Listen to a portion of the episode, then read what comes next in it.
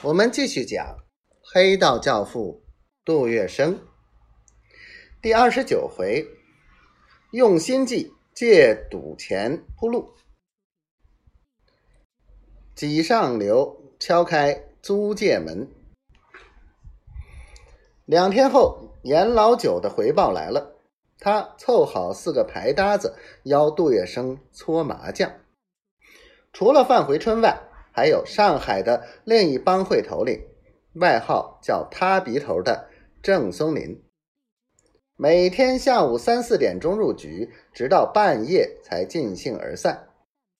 四个大亨赌的输赢，一家要三四千元，而当时的一担米才值三块银洋。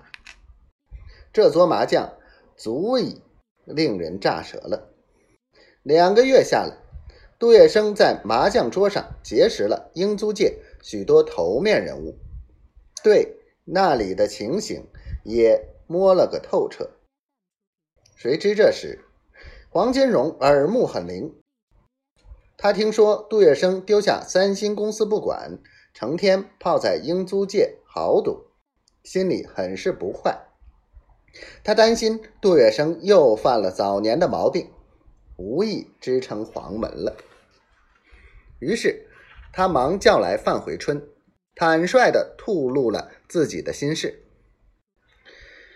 我吃一辈子包炭饭，现在把世事看淡了，也不想管事了。亏得有月笙，否则这辈子博来的场面难以善终啊！是啊，是啊，范回春不置可否地回答着。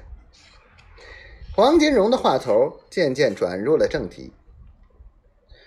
月生的担子不轻，里里外外的都少不了他。我听说他日日在严管赌铜店，丢着正事不干，我真担心呢。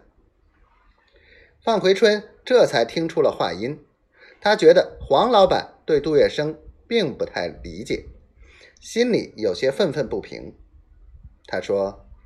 金荣哥，你的意思是要我劝劝他？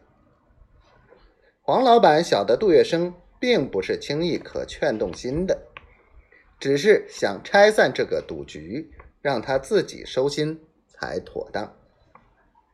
不，我是想你不要去凑热闹。